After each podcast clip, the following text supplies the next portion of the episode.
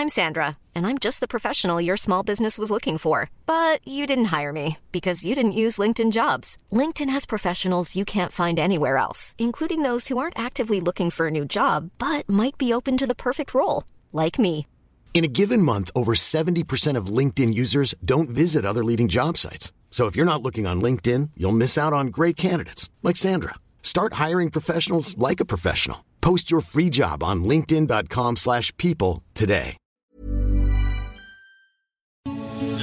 Noticias. ¿Qué tal? ¿Cómo le va? Buenas tardes. Estás a punto de escuchar Yo soy Javier Alatorre. las noticias con Javier Alatorre. La vamos a pasar muy bien. Comenzamos.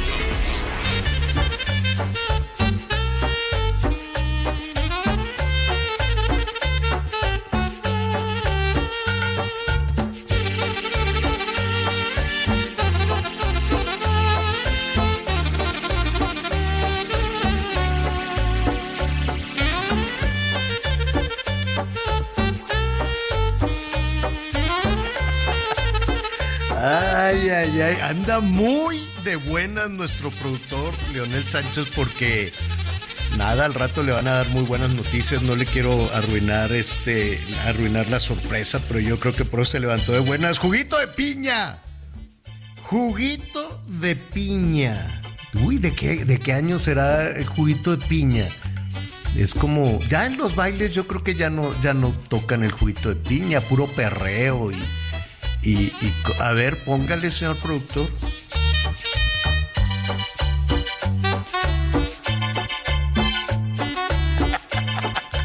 Póngase de buenas, oiga. Es viernes, además, este, de mucho calor. Ya está haciendo mucho calor en todo el país. Entonces, póngase de buenas, póngase a bailar. Póngase, mire todo lo que tenía planeado y si no tenía planeado, pues ya cámbielo, cámbielo todo así de, ay, es que tenía que hacer esto, nada, póngase a bailar, póngase a, oír el radio con nosotros aquí, póngase a hacer corajes en un ratito que le voy a decir todo lo que andan haciendo los del gobierno, pero luego ya mándelos por un tubo y, ponga, y diviértase. Diviértase mucho, planéelo todo muy bien, póngase buenas. Fíjese que reír, reír, ¿no? Reír es muy buen ejercicio aeróbico, hablar también. Pero reír es muy buen ejercicio, se mueve una cantidad de músculos tremendos. Y si se ríe a carcajadas, como dice la canción, había una canción, va a reír a carcajadas. Bueno, oxigena, oxigena la sangre. No, hombre, es un muy, muy buen ejercicio. Y si además todo lo que está haciendo ahí donde está trabajando, o en el coche, o en su casa, en el negocio, pues póngase a bailar un, un ratito con esto del con esto del juguito de piña. Al ratito le vamos a poner muchas canciones de piña porque se me antojó una piña. De hecho, ya a esta hora, ya casi para arrancar la tarde, pues estaría bien una, una piñita, ¿no? Con chilito limoncito, una piñita fresca, un juguito de piña diurético, buenísimo. El juguito de piña tiene muchas propiedades. Si no tire las cáscaras, hágalas tepache y luego le avienta hielo y no sabe. Allá en el norte, en varias partes del país vamos a buscar la receta del tepache. No tengo la más remota idea de cómo se haga, pero sé que sabe muy bueno. Entonces de la piña saca todo. Fíjese que los, eh, los chinos andan ahora en un pleito con, con, con Taiwán. ¿Qué, qué nos pusiste? Otra de piña, señor productor. Pero esta es medio reggaetón, a ver. Cuidado que ahí va, si la niña quiere piña, se le da. Cuidado que ahí va, si la niña quiere piña, se le da. Si la niña quiere piña, pues se le da. Y luego cuando alguien dice mentira, es pura piña. ¿Qué culpa tiene la piña, no? Me estás piñando o así. ay, tenemos los mexicanos muchas referencias a la, a la piña. Pero bueno, fíjese que estaba revisando ahí todas las situaciones en el mundo muy temprano ahí por la mañana cuando está uno platicando con eh, los productores y con Miguel y esto, que por cierto al ratito vamos a felicitar a Anita Lomelí. Le vamos a mandar un pastel de piña de matre.pan, un pastel de chochito porque es su cumpleaños. Al ratito nada más que logremos establecer ya la comunicación con Anita que andaba en Campeche. La vamos a felicitar porque su cumple. Felicidades, Anita Lomelí, en un ratito más. Bueno, pues le estaba diciendo que revisando las, eh, la información, pues China trae pleito con, Estados Unidos desde hace mucho, es muy aliado de los rusos, igual que los mexicanos, que México es, no los mexicanos, eh, México, el gobierno mexicano, pues como que, como que se lleva mejor con los rusos que con Estados Unidos. ¿Por qué? Pues al rato le vamos a preguntar ahí un especialista porque pues Rusia es más capitalista que, que los Estados Unidos y la vida democrática de Rusia, adiós que te vaya bien. No sé cuántos años lleva Vladimir Putin en el poder, que es uno de los hombres más ricos del mundo, tiene una cantidad de negocios enorme. Entonces, si es por la cosa ideológica del comunismo y de la Unión Soviética, pues eso, eso ya no está desde hace mucho. Desde hace mucho que eso cambió. Ahora es un país absolutamente capitalista, absolutamente capitalista, y su líder pues es un millonariazo que hace muchos negocios y demás, pero algo, ¿no? Algo fascinante tiene Rusia para, eh, para México. Y con China, bueno, pues estratégicamente se lleva bien. Pero ya, ya lo. Ah, que por cierto, al ratito vamos a hablar también de eso. Vamos a hablar de esta fascinación que tiene México por Rusia, por Cuba.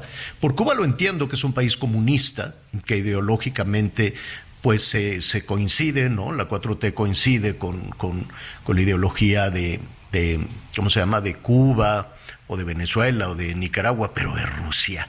O sea, de Rusia eso ya fue hace, hace tanto. Pero, pues bueno, eh, y, el, y el asunto, para no desviarme, regresar a las piñas. Se están peleando por unas piñas los chinos con Taiwán.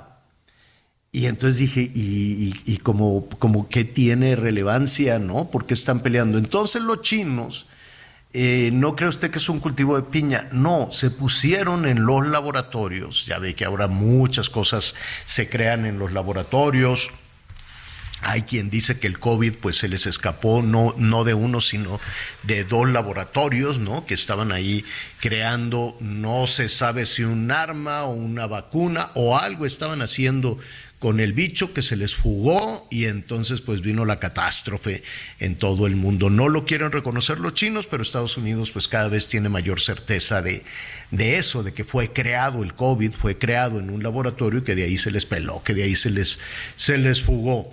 Bueno, pues también en un laboratorio dicen los de Taiwán por un lado y dicen los de China por el otro, que se pusieron a trabajar. cuando decimos un laboratorio no se imagine así como de película del santo, no, no, no. Pueden estar trabajando en tierra, pueden estar trabajando en una eh, granja, cosas así, desarrollando una piña mucho más buena y dicen que les quedó una piña deliciosa que se me antoja mucho probar. Seguramente hacen injertos, modificaciones, modificaciones genéticas de la piña, ¿no? Casi todos los alimentos están genéticamente modificados, en fin. Entonces que estuvieron haciendo pruebas y que esta piña, que es un piñón así muy grande, que esta piña eh, sabe a piña, pues, pero que tiene como un aroma a mango. Imagínense qué cosa tan rica. Entonces, que es, le pusieron la piña mango en Taiwán. Y entonces empezaron ya a tener mucho éxito con su piña mango, que es muy fresca, muy jugosa, ¿no? Aquí tenemos la piña miel, le dicen en algunas zonas, este, que es una piña más chiquita. Luego en, Hawái tienen unas piñitas muy chiquititas también. No, las piñas chiquitas son muy, buenas. Las piñas mexicanas son deliciosas. Pero entonces desarrollaron esta piña y ya las empezaron a vender los de Taiwán y los chinos que se enojan y dicen, esa piña es mía. ¿Por qué va a ser tuya? Porque yo la desarrollé y tú me la robaste. Entonces andan en un pleito por la piña mango y, pues ahí estaban como una nota perdida de entre los miles de pleitos, se van a ir a la guerra, dicen, y todo el tiempo están peleando China y Taiwán. Y ahora están peleando por las piñas. Y cualquiera diría, pues, ¿por qué te peleas con.? Bueno, aquí en México también. el Palacio Nacional no puede ver a sus vecinos de al lado, pero ni en pintura, no los puede hablar, no los puede ver ni de cerquita los de la Suprema Corte. Están bien enojados en Palacio y mire que son vecinos. Ahí nada más es abrir una ventana de Palacio y desde ahí le pueden gritar de cosas a, a, los, este, ¿cómo se llama? Ministros de la Suprema Corte. Pero hablando de piñas, no le mencionen a la ministra presidenta, a la Norma Piña, porque entonces sí, se arma la de Dios es grande. Hoy también ya le recetaron otra crítica fuerte a, a la ministra Piña, dicen que quería negociar en lo oscurito, en fin, ¿no? Que quería negociar lo de la, no sé a cambio de qué, cuando alguien va a negociar algo, si tú vas a negociar la compraventa de una casa o vas a negociar alguna situación, pues es, eh, es a cambio de, de algo. Entonces, eh, pues habrá que, habrá que ver, ¿no? Dice, dijo eh, hoy el presidente que eh, Rosa Isela, su secretaria de Seguridad Ciudadana, que no quiere que Rosa Isela, que ni se aparezca por la Suprema Corte, que ya le dio órdenes, que ni le levante el teléfono. Al ratito le vamos a, presentar el, el, audio. No quiere que tenga ningún contacto con la Corte. Eh, dice, no quiero ningún enjuague. Quiero que sea el pueblo el que decida. No puede ser que una élite corrupta Así les dijo, corruptos. Élite corrupta les dijo a los del otro poder, que se supone que en este país el Estado tiene sus bases en tres poderes. El Ejecutivo, que es el presidente, el Legislativo, que son diputados, senadores, y el Judicial, que es que son los jueces, los ministros. Vamos a escuchar lo que les dijo el presidente. ¿Sí? Nosotros no hacemos acuerdos en oscurito. ¿Quién mandó ese mensaje? La presidenta y este, otros ministros. ¿Que entrara en vigor después de sí, enero? Sí, sí, que querían, les dije, ni les contesten el teléfono, ni les contesten el teléfono. Entonces, este, ah, porque ayer tenía un desayuno la secretaria de Seguridad Pública con la presidenta de la Corte. Entonces cuando me enteré...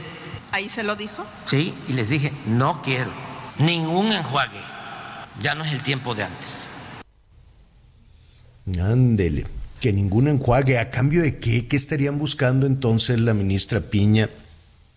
¿Qué estaría buscando la Suprema Corte a cambio, a cambio de qué? Pues eh, ahí está, por lo menos eh, ya se presentaron algunas fechas en el sentido de que la Guardia Nacional pues ya quedará eh, en ocho meses. Qué rápido, apenas estábamos quitándonos el confeti del baile de Año Nuevo y ya estamos hablando del fin de año.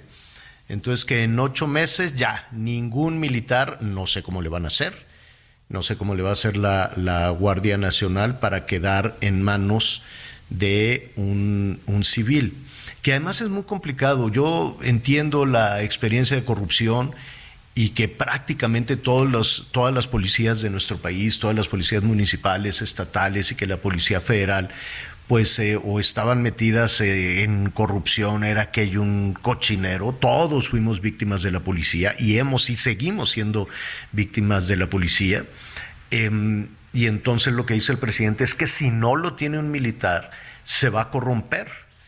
Eh, pero no es que se le va a entregar la policía a Genaro García Luna, se le va a entregar la policía a Rosa Isela, quiero suponer, o a algún integrante del gabinete de seguridad del presidente, del presidente López Obrador.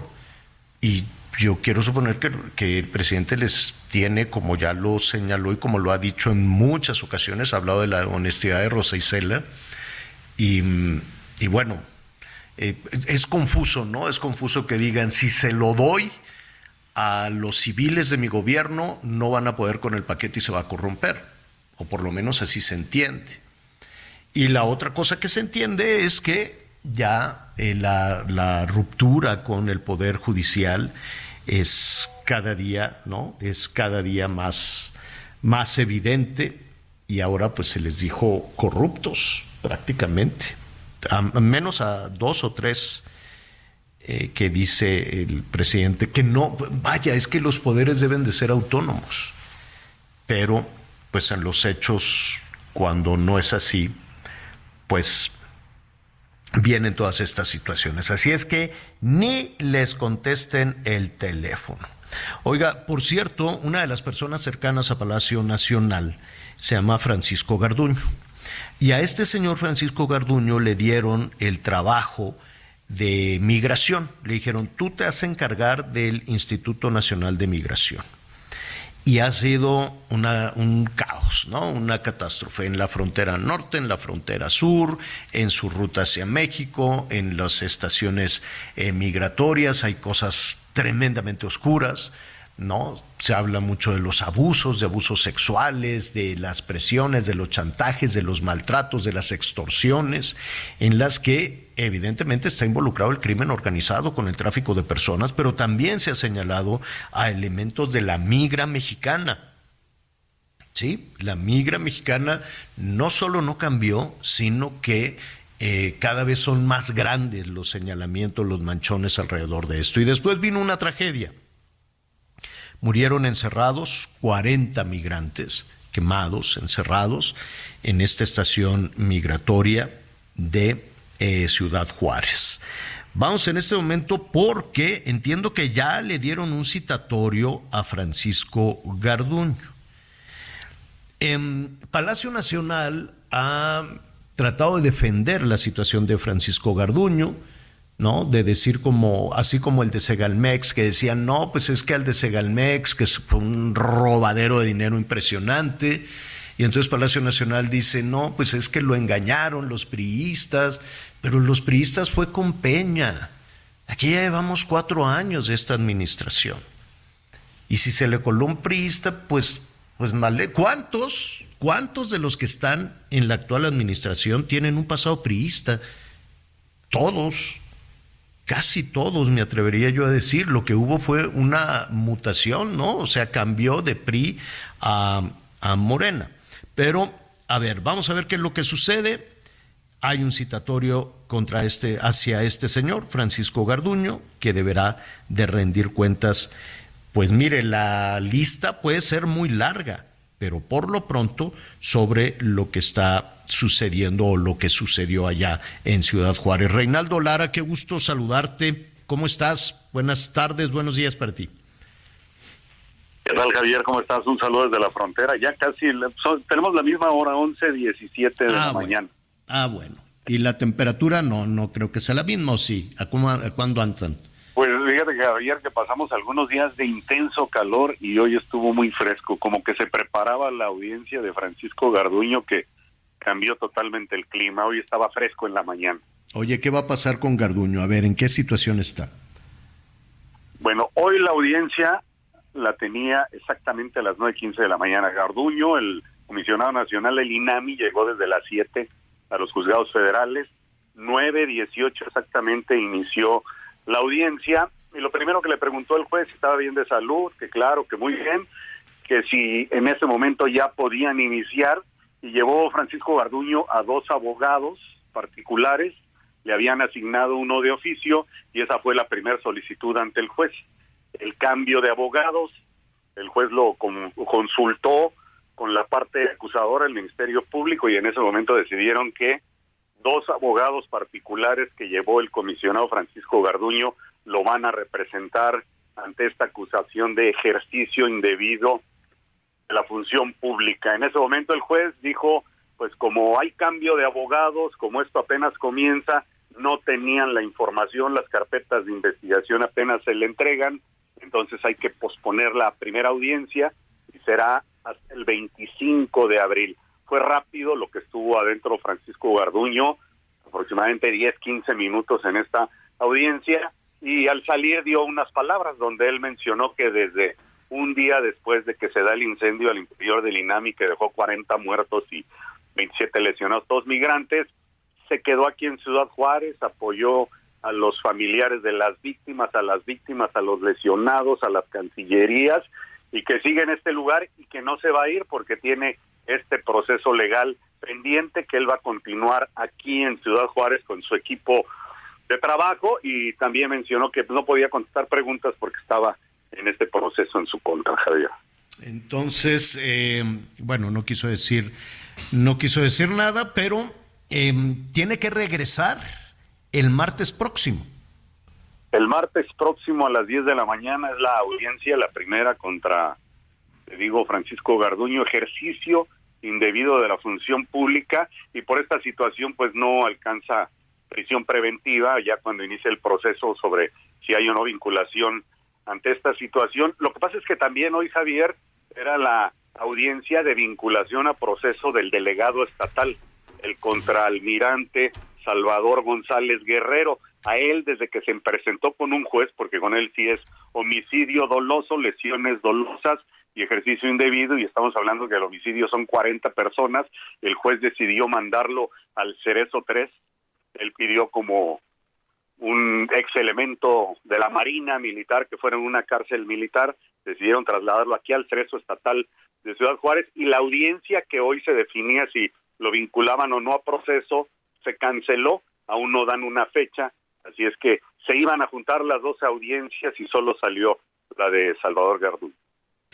Um, ¿cuántas, ¿Cuántas personas, cuántas personas eh, están, eh, eh, pues, detenidas o en proceso? Se generaron desde que inició toda esta situación, que comenzaron las investigaciones de Fiscalía General de la República, 10 órdenes de aprehensión, solo cumplimentaron nueve, hay una persona que todavía no encuentran, y de ahí se citó audiencia tanto al comisionado nacional Francisco Garduño como a quien es el encargado de verificación y control del Instituto Nacional de Migración, Antonio Molina Díaz, él sí va a tener una audiencia hoy. Fue ayer, pero se pospuso una parte para esta tarde, así es que son por lo pronto ocho detenidos, de los cuales están con vinculación a proceso, entre ellos el delegado estatal y los que se presentaron, que fue Francisco Garduño y Antonio Molina Díaz solo una persona de las que se giraron las órdenes de aprehensión, una agente del INAMI, la dejó en libertad el juez en su primera audiencia, porque ella era la encargada, ella es la encargada de las instalaciones en Janos y en Palomas, Chihuahua, y que no tenía nada que ver con las ¿Y instalaciones por qué la detuvieron? el juez decidió. Se giró la orden de aprehensión. ¿Pero por qué, ¿por qué se giró la orden de aprehensión si ella está en otra ciudad? Eso es parte de las investigaciones de Fiscalía General solicitaron las órdenes de aprehensión, ella iba incluida, la tuvieron detenida y en su primera audiencia el juez la dejó en libertad, Javier. Pues bueno, estaremos ahí atentos, estaremos pendientes. Mira, me, me, quedo, eh, Reinaldo, nada más eh, reflexionando sobre este ejercicio indebido de la función pública, ¿no? Y Rosario Robles estuvo tres años en la cárcel por ejercicio indebido de la función pública, ¿eh? Hasta que hasta que un juez que, que, luego se enojaron mucho también el Poder Ejecutivo, un juez resolvió que, que pues que no, que era, que, que tendría que eh, llevar su, su proceso, que era un tema administrativo no penal, pero tres años, tres años en la cárcel por ejercicio indebido de la función pública. Entonces, ¿no? Habrá, habrá que, ver, y en el caso de Segalmex, pues también Em, bueno, pero esa ya será necesariamente otra, otra historia. Por lo pronto, Reinaldo, pues te vamos a ver y escuchar hoy por la noche en Hechos. Muchísimas gracias. Gracias, Javier. Un saludo desde la frontera. Eh, pues veremos el próximo, el próximo martes, ¿no? Si se presenta de, de nueva cuenta Francisco Garduño, titular del Instituto Nacional de Migración. Eh, hay otras dos personas que sí que sí están ya con cargos muchísimo más fuertes. Aquí el caso pues es eh, la muerte de 40 migrantes y em, bueno, pues fue citado por ese precisamente por ese delito, ejercicio indebido de la función pública y es inevitable pensar en la situación de, eh, de otros personajes de la política como la misma Rosario Rosario Robles, ¿no? Entonces, eh, y, por ejemplo, en el caso de Segalmex, decir, no, pues es que fueron unos priistas que estaban ahí y es un tema de omisión. Ah, pues con Rosario Robles fue lo mismo. Digo, ¿no? La cantidad de dinero muchísimo menor, lo de la estafa maestra. La estafa maestra, esta cantidad de dinero que se triangulaba, ¿no? Eh, que la CESOL contrataba algunas universidades para dar cursos y demás, y ahí iban triangulando el dinero hasta que llegaba quién sabe a dónde. Algunos decían que al PRI y otros pues sospechan que se quedó en la cartera de mucha gente. Pero la cantidad de dinero de la estafa maestra fue muchísimo menor que la estafa de Segalmex. Vamos a hacer una pausa y regresamos con más. Conéctate con Javier a través de Twitter, arroba javier-alatón. Sigue con nosotros. Volvemos con más noticias. Antes que los demás. Todavía hay más información. Continuamos. Las noticias en resumen. El secretario de Seguridad de la Ciudad de México, Omar García Harfush, informó que la persona asesinada en un centro comercial de Polanco, en la Ciudad de México, formaba parte del crimen organizado se trata de Julio César Soto Mesa, quien de acuerdo con las investigaciones era integrante del cártel de los Arellano Félix y contaba con antecedentes penales desde el 2013. En Guanajuato localizaron los restos de Perla Cristal, de 19 años, quien fue reportada como desaparecida el pasado 9 de abril en la alcaldía Tláhuac de la Ciudad de México. Familiares de la víctima acudieron con el féretro de la joven a la Fiscalía Capitalina para pedir que atrajeran el caso.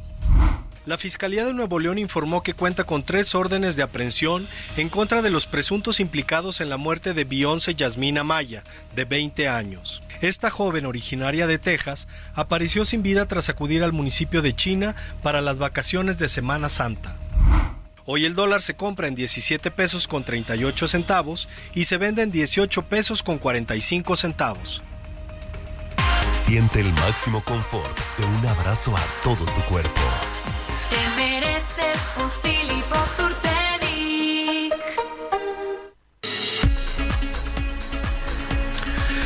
Bueno, eh, ok, muy bien, eh, gracias, gracias por este resumen. Vamos a entrar a, un tema que es muy complejo y que escuchamos prácticamente todos los días, este tema de la, de, de la corrupción, de la impunidad, de todo, todo esto que hay alrededor. Yo sé que esa fue una de las banderas fundamentales de la, de la actual administración, después de un gobierno como el de Enrique Peña Nieto, que todos lo sufrimos, que todos lo, que todos lo vivimos, después de que un presidente decía, pues es que así somos, hombre, ¿qué se le puede hacer? ¿No?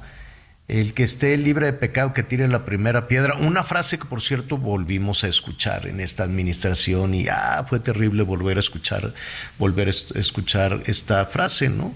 O que un presidente, imagínense que un presidente diga que la corrupción es un asunto cultural. Eso fue espantoso.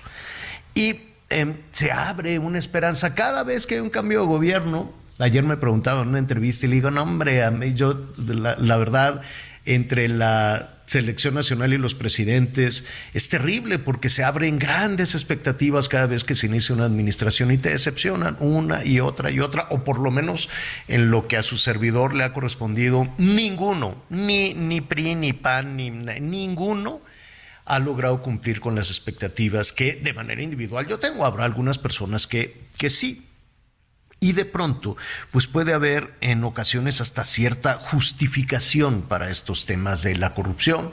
Insistimos desde, desde ese punto terrible de que la vida, este, de que culturalmente los mexicanos, los mexicanos somos violentos y corruptos. Yo me resisto a creer que efectivamente no hay una solución a todo esto, que los mexicanos somos violentos y corruptos. Leonardo Núñez es director de la Unidad de Investigación Aplicada de Mexicanos contra la Corrupción y me da muchísimo gusto saludarlo este viernes. ¿Cómo está Leonardo? Buenas tardes. ¿Qué tal? ¿Qué tal, Javier? Muy, muy bien, muy bien, encantado de poder platicar contigo y con tu auditorio.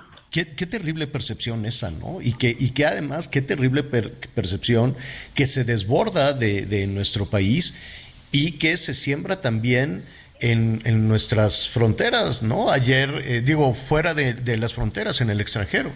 Ayer Piqué, este futbolista famoso por sus escándalos amorosos, este, con un tema de una liga pequeña de fútbol y demás, decía que le tiene miedo a los mexicanos, porque hubo un incidente con un equipo de fútbol mexicano y dice, no, no, no, yo, yo con los mexicanos no, porque les tengo miedo. ¿Ese es el destino fatal? ¿Han reflexionado ustedes ahí en Mexicanos contra la corrupción? ¿Hay forma realmente de que se cambie esa, esa, esa, esa situación? Creo que creo que eh, justamente lo que tenemos que hacer es, es regresar precisamente a la discusión sobre las cosas reales que no están funcionando en México, no eh, y en el caso del combate a la corrupción creo que eh, hay una doble vía, no lo que se dice contra lo que se hace. Y, y, lo que se hace es que los mecanismos fundamentales para que empecemos a mover los temas de corrupción e impunidad como son la denuncia eh, y el fin de la impunidad con, con, con, la implementación del Estado de Derecho donde efectivamente esta frase que se repite constantemente ¿no? de, de, que el que la hace la paga suceda en la realidad es donde se encuentran estas diferencias entre lo dicho y lo hecho, ¿no? Porque eh, justamente con, esto con lo que con lo que habría de la desesperanza que existe o la esperanza que existe al inicio del sexenio eh, eh, es muy importante tenerlo presente porque, por ejemplo, en 2019 cuando empezamos a levantar nuestra encuesta sobre corrupción 57% de las personas, 6 de cada 10, creían que, iba, que, la corrupción podría disminuir muy pronto, ¿no? Y era justamente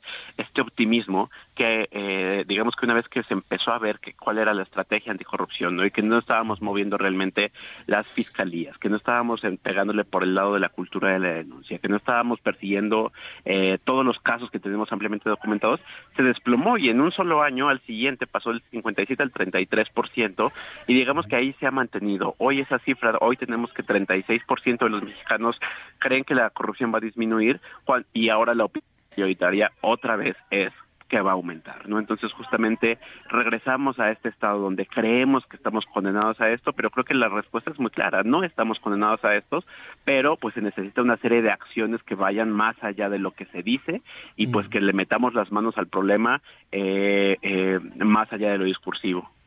Sí, todos quisiéramos que a la hora de, de, hacer un trámite no nos maltraten, no nos cobren, no nos chantajeen, ¿no? Este, y mira, dentro de muy poco, ya en de hecho ya estamos en campañas y de hecho ya volveremos a escuchar la cuestión de, de la lucha contra la corrupción. En nada, ya no, no, no tardan en, en, volver a surgir estos, estos eh, discursos.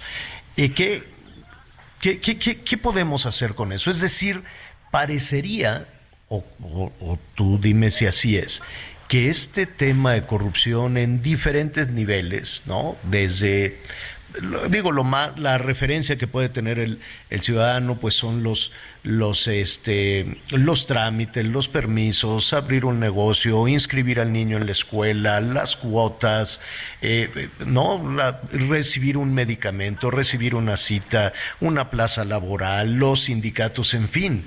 Vivir nos cuesta muchísimo no que, que que el camión de la basura se lleve la basura, que te pongan el servicio de agua, que te conecten la luz, en fin, todos los días hay un acto de corrupción. Y en muchas ocasiones hemos dicho que tanto mata el que, que el que mata la vaca como el que, como el que le agarra la pata.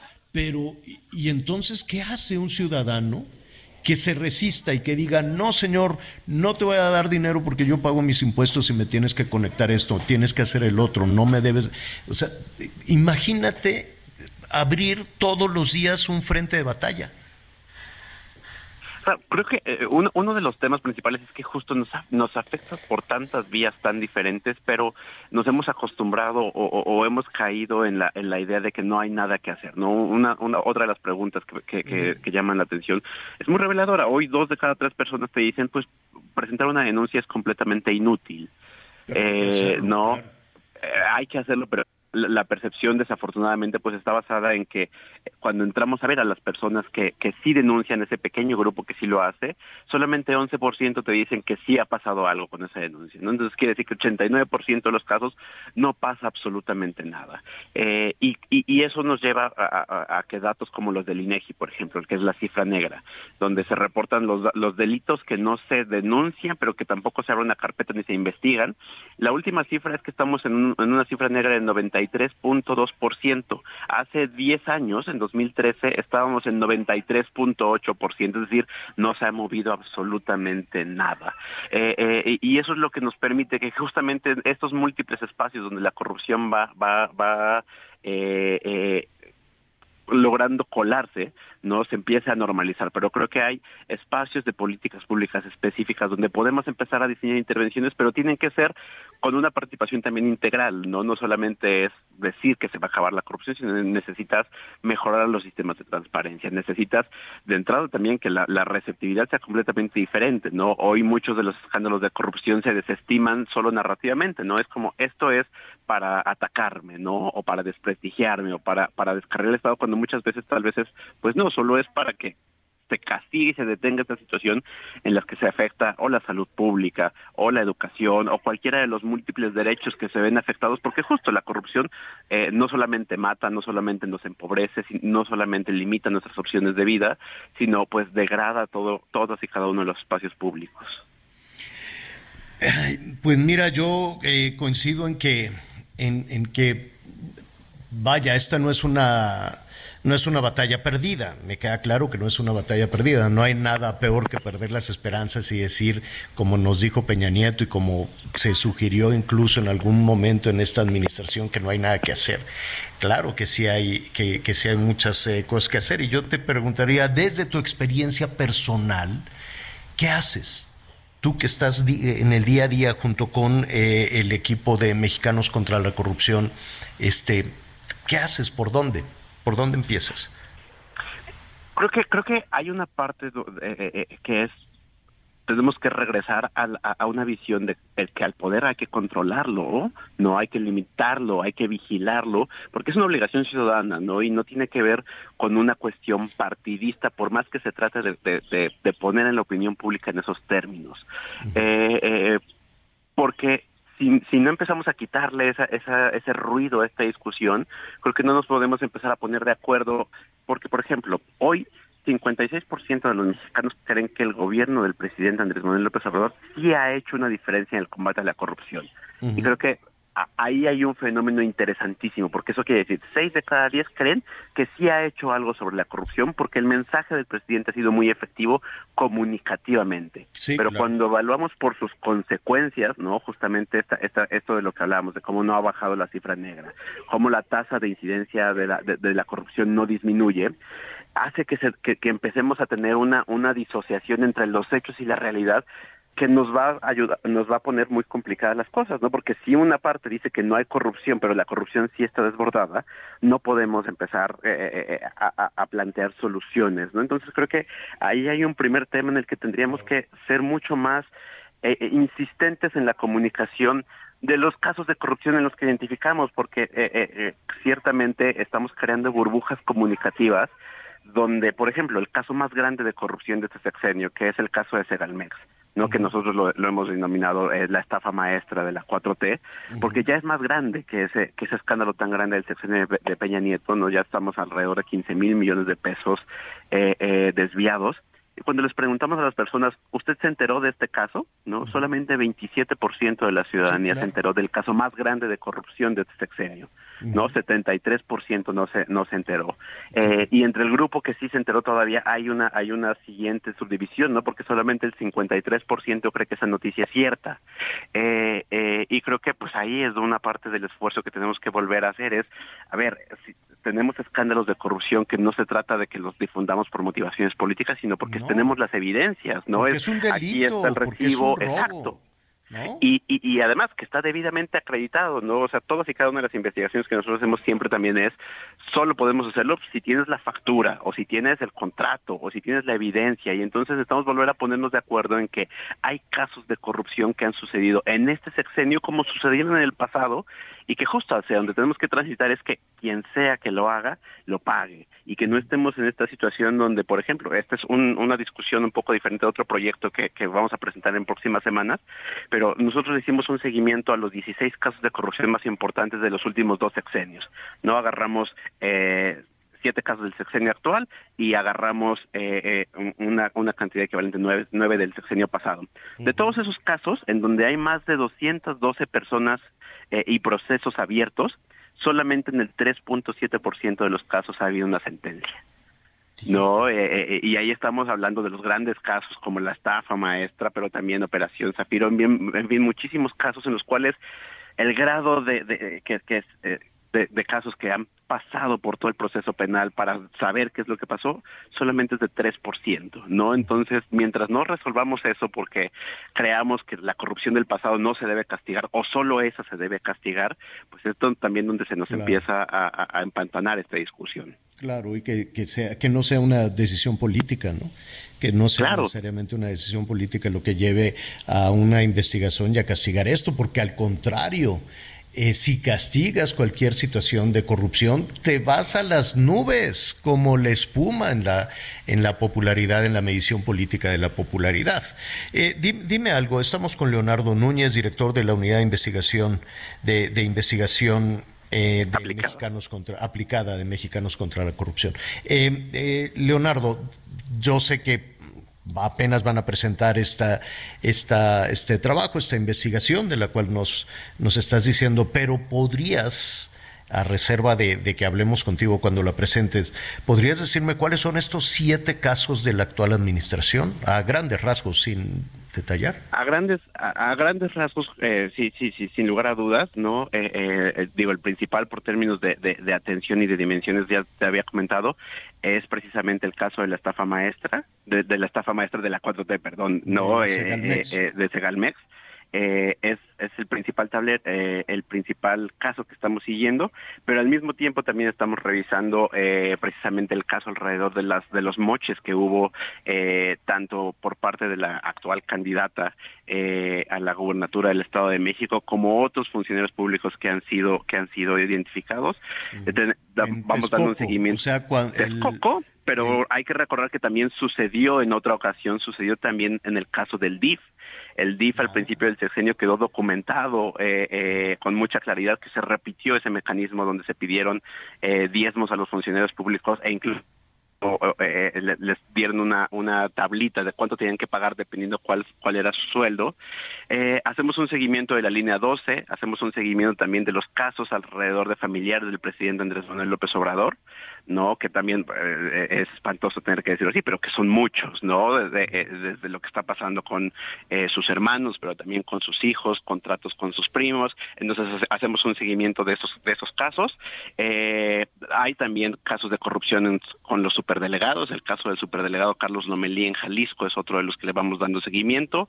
Corrupción en CONADE y en fin, digamos que esos son, son, son casos específicos pero, que son para dar una muestra representativa porque también no son todos los casos pero eh, digamos que vamos haciendo un rastreo preciso de dónde se encuentra cada uno de ellos, ¿no? Y ninguno pasa de estar ni siquiera en el, en el primer 30% del tramo que tendría que recorrer en el sistema penal, pues para que se resolviera. Y ese es otro de los grandes temas, ¿no? Eh, eh. Hay una combinación en el que la justicia es lenta, pero además también pues la persecución y el deseo de perseguir eh, eh, eh, a quien sea que lo haga pues está en manos de una actuación de una fiscalía que pues también no es tan claro que sea totalmente objetiva los, ¿te acuerdas los respiradores? Eh, en el tema también, ahí en el tema de la pandemia hubo algunas cosas, en el tema de los medicamentos, el Banco del Bienestar, en fin. Leonardo, pues estaremos pendientes. ¿Cuándo van a presentar esta investigación? En las siguientes tres semanas eh, vamos a presentarlo justamente, este, se llama el tablero de la impunidad y es justamente pues este esfuerzo de, de, ir creando información a través de encuestas, ¿no? Porque creo que también es bien interesante, pues ponemos la encuesta con este, con este esfuerzo eh, entre académico eh, de investigación de decir, a ver, el presidente está ganando la partida narrativamente. Eso pues está muy bien para él, pero pues qué tan bueno es para el problema de la corrupción que creemos que ya todo se solucionó cuando no se está solucionando. Mm. Eh, y el tablero lo, eh, va a acompañar a esta clase de discusiones en las próximas tres semanas y lo mantendremos actualizado permanentemente justo para que sepamos dónde está hoy en cada uno de esos casos. Bueno, pues eh, te agradezco muchísimo, estaremos eh, pendientes de todo esto, Leonardo. Muchísimas gracias. Al contrario, encantado y pues solo invitarlos a que visiten nuestra página contralacorrupción.mx, ah, sí, donde pues ahí están algunos de estos resultados parciales de esta encuesta. Todavía los afinaremos eh, porque pues justo hay que hacer muchas investigaciones para tratar de entender mejor cómo funciona la corrupción y ahí están también muchos de estos casos y ahí presentaremos todo lo que seguiremos haciendo. Gracias, Leonardo. Buen, buen fin de semana. Encantado, igualmente, Javier. Gracias. Bueno, eh, de Anita Lomelí le haremos llegar sus, sus, este, viene volando de Campeche, estuvo ahí en una presentación, le fue muy bien, felicidades.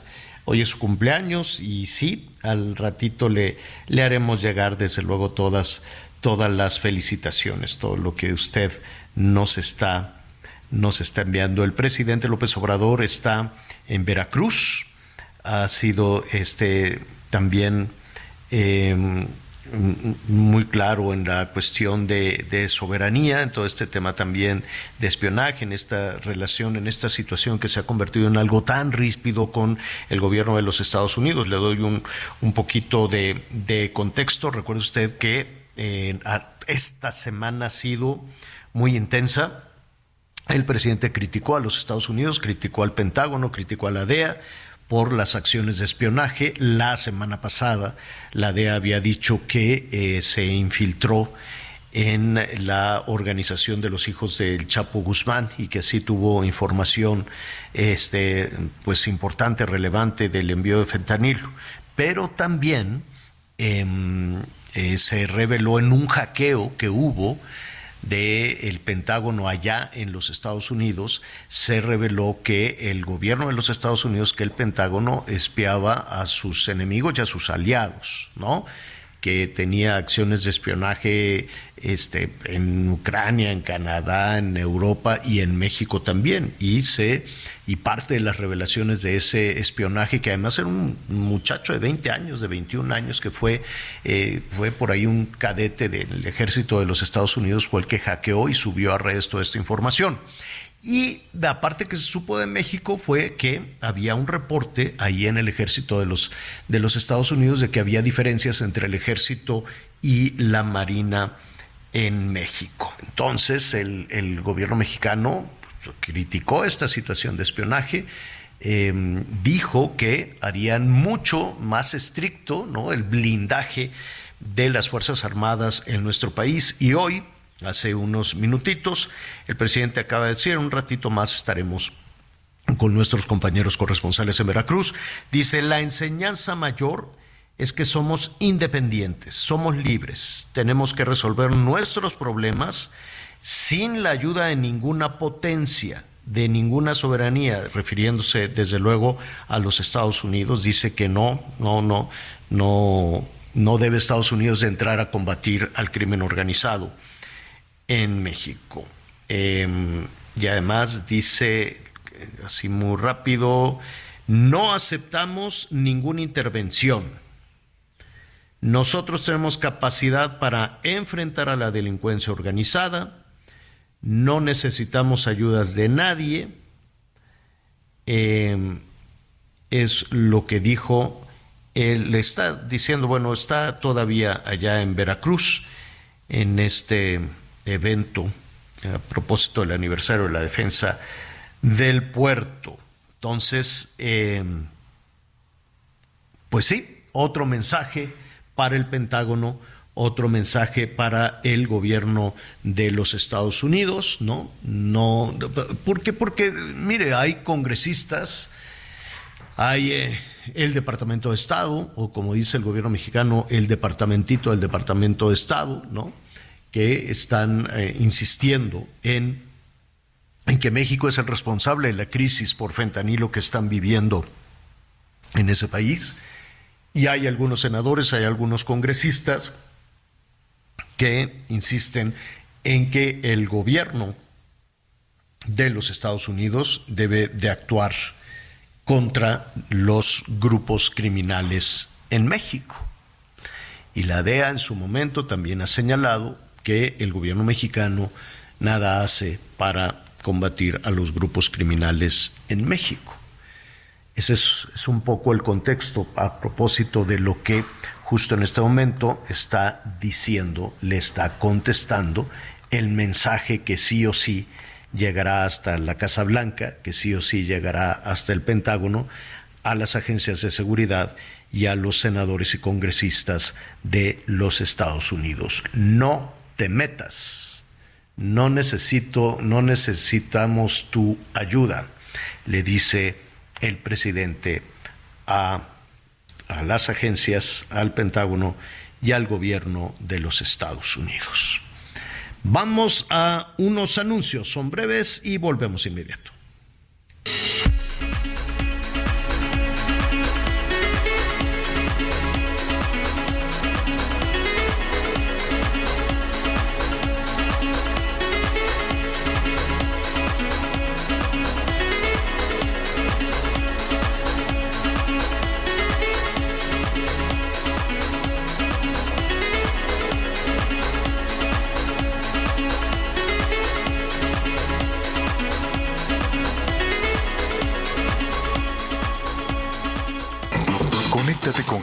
Través de Instagram. Arroba javier torre. Toda la información antes que los demás. Ya volvemos. Todavía hay más información. Continuamos. En entrevista con Blanca Becerril para la sección Perfiles en Heraldo Media Group, Patricia Avendaño, presidenta del Instituto Electoral de la Ciudad de México, aseguró que pese al recorte presupuestal del 20 Hey, it's Ryan Reynolds, and I'm here with Keith, co star of my upcoming film, If, only in theaters, May 17th. Do you want to tell people the big news? All right, I'll do it. Sign up now and you'll get unlimited for $15 a month in six months of Paramount Plus Essential Plan on us. Mintmobile.com slash switch. Upfront payment of $45 equivalent to $15 per month. Unlimited over 40 gigabytes per month. Face lower speeds. Videos at 480p. Active Mint customers by 531.24 get six months of Paramount Plus Essential Plan. Auto renews after six months. Offer ends May 31st, 2024. Separate Paramount Plus registration required. Terms and conditions apply if rated PG. 29% al instituto, la ciudadanía puede confiar en la certeza de las elecciones del próximo año, en las que se renovarán la jefatura de gobierno y las 16 alcaldías. Escuchemos a la presidenta del ISM en la Ciudad de México. El mismo día de la elección empezamos a hacer el cómputo y al día siguiente tenemos resultados oficiales, a diferencia del INE. El INE tiene resultados preliminares el domingo y el miércoles arranca su cómputo oficial. El Instituto Electoral de la Ciudad de México, el mismo domingo de la elección, arranca cómputo y en la madrugada a mediodía de lunes tenemos resultados oficiales. Sí, al ratito vamos a, platicar del debate en Toluca. Este, bien, estuvo bueno, ¿no? No me gusta decir eh, ganadora, perdedora, pero bueno, en la percepción, en la percepción ahí está. Y lo platicábamos hace unos momentos con nuestro invitado de Mexicanos contra la Corrupción y la Impunidad, que ya empezaremos de nueva cuenta a, a ver y a escuchar a los hombres y mujeres en el ambiente de la política que levanten la mano y que nos digan que sí tienen la fórmula, que sí tienen la receta para hacerlo. Y no nada más me refiero a las corcholatas, a mí en particular, con todo respeto, no me gusta decirles corcholatas, eh, tiene un, no, puede, puede, puede decir que puede ser que tenga una connotación peyorativa, pero en fin, este, no me voy a meter en ese tema, ¿no? Ahí están las corcholatas haciendo sus campañas, no nada más los fines de semana, en fin. Y también está la oposición, este, por separado o integradas.